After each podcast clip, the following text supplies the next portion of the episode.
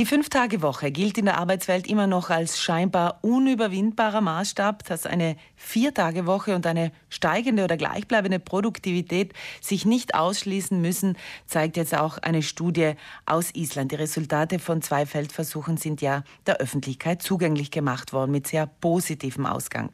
Wir reden jetzt mit äh, Markus Raffin. Er hat vor acht Jahren seinen Betrieb im Bustertal gegründet, der sich mit Technologie im Haus äh, beschäftigt und vor drei Jahren hat er gemeinsam mit seinem Kompagnon den Betrieb mit den 21 Mitarbeiterinnen und Mitarbeitern in eine Vier-Tage-Woche umgestaltet. Wie seine Erfahrungen sind, das verrät er uns jetzt selbst. Einen schönen guten Morgen ins Bustertal, Herr Raffin. Guten Morgen, Frau Brenn, und guten Morgen an alle Hörerinnen und Hörer des Frühstücksradios. Herr Raffin, wir haben gesagt, vor drei Jahren haben Sie diesen Wechsel gewagt von Fünf-Tage-Woche auf Vier-Tage-Woche. Was war denn damals eure betriebliche, personelle Ausgangslage? Äh, richtig, vor drei Jahren äh, standen wir eben vor dem Punkt, ähm, wir waren damals mit sechs, sieben Mitarbeitern tätig und die Auftragslage war dementsprechend auch äh, gut oder sehr hoch. Und äh, wir kamen dann auf die Idee, äh, oder mit verschiedenen Gesprächen mit Mitarbeitern, äh, wurde der Fokus immer mehr auf Freizeit, äh, sprich Familie, Hobbys und vor allem auch auf die Gesundheit gelegt.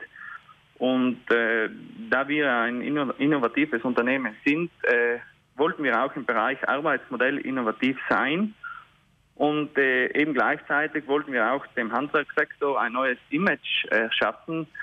Und äh, dadurch, äh, durch diesen ganzen Punkten, sind wir eben auf diese Idee gekommen, die Vier-Tage-Woche im Handwerkssektor eben umzusetzen. Und wie ist das Ganze dann angenommen worden? Sie haben gesagt, nur eine Person kann das jetzt nicht in Anspruch nehmen, nämlich jene der Verwaltung, weil, das, weil da zu wenig, ähm, weil da nur eine Person ist. Aber alle anderen nehmen dieses Modell an oder? So habe ich das verstanden? Ja, richtig. Äh, es ist mit dem Modell, äh, logisch, es ist auch viel Arbeit, äh, hat viel Arbeit dahinter gesteckt, das richtige System oder Modell auszuarbeiten. Wir haben es für die Großteil für alle Mitarbeiter umsetzen können, nur in der Verwaltung. Momentan gelingt es uns nicht, da wir eben in diesem Bereich ein bisschen unterbesetzt sind.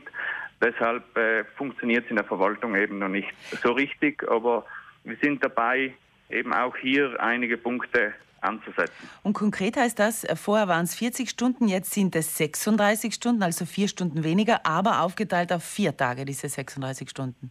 Ja, korrekt. Es ist, äh, die Mitarbeiter haben eine 36-Stunden-Woche bei gleichem Gehalt. Äh, sie gewisse Arbeiter arbeiten eben von Montag bis äh, Donnerstag und gewisse von Dienstag bis Freitag, äh, weil es ist uns auch wichtig, äh, den Kunden zu übermitteln. Äh, ja, die, die, die Raffin GmbH hat nicht nur vier Tage äh, geöffnet, sondern wir bieten auch den 24-7-Service, äh, Bereitschaftsdienst auch für unsere Kunden und äh, wollten auch den Kunden die Sicherheit geben, dass auch die gewissen Baustellen oder gewisse Arbeiten immer abgedeckt sind. Wenn wir jetzt von Nachteilen und Vorteilen sprechen, ähm, war es für Sie als Betrieb ein Nachteil? Mussten Sie da irgendwelche Eingeständnisse machen oder hatten, haben Sie da jetzt auch Vorteile aus dieser, aus dieser Umstellung? In diesem Modell momentan können wir nur eben von Vorteilen sprechen. Sage ich mal, es gibt nur ganz wenige Nachteile. Äh, es ist für beide Parteien ein Vorteil, sprich Arbeitgeber, Arbeitnehmer. Äh, unser Fokus, wie gesagt, ist einfach äh, die Freizeit von den Mitarbeitern, die Gesundheit, die Zeit mit der Familie. Äh, ist uns einfach sehr wichtig. Dadurch, logisch, steigt auch die Produktivität, was wieder uns zugutekommt. Äh, ich würde sagen, es ist für beide eine Win-Win-Situation. Also finanzielle Einbußen auf der betrieblichen Seite können Sie jetzt nicht sagen. Das ist einfach nur ein anderes Modell, das man durchdenken muss und einfach durchziehen muss. Richtig. Äh, finanzielle Einbußungen nicht direkt. Äh, wie gesagt, äh, wir haben gewisse Gruppen, die äh, an den freien Tagen ja nicht zur Arbeit erscheinen, dadurch äh, unsere Gemeinkosten ja ein bisschen sinken. Ähm, wie gesagt, es ist einfach eine Win-Win-Situation für beide. Und diese Situation ist immer noch so. Nach drei Jahren würden Sie sagen, das wird dieses Modell werden Sie weitertragen oder haben Sie schon wieder neue Pläne Äh, wir halten auf der Vier-Tage-Woche-Modell fest, äh, werden es auch weiterhin durchführen. Ähm, ich und mein Partner eben werden immer dabei sein, das Modell auch auszuarbeiten.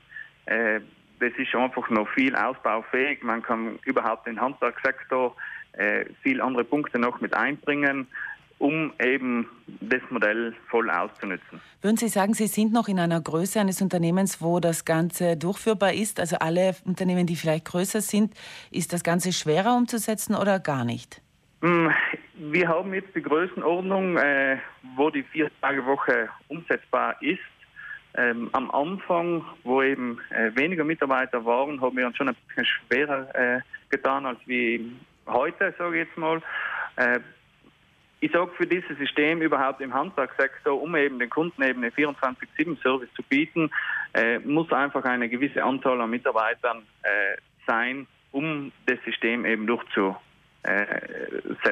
Mhm. Sie haben auch gesagt, wenn jemand fünf Tage arbeiten möchte, kann er das. Also niemand wird gezwungen, diese Vier-Tage-Woche zu machen. Äh, selbst, selbstverständlich. Das liegt in, in, in, Gedanken von Mitarbeitern.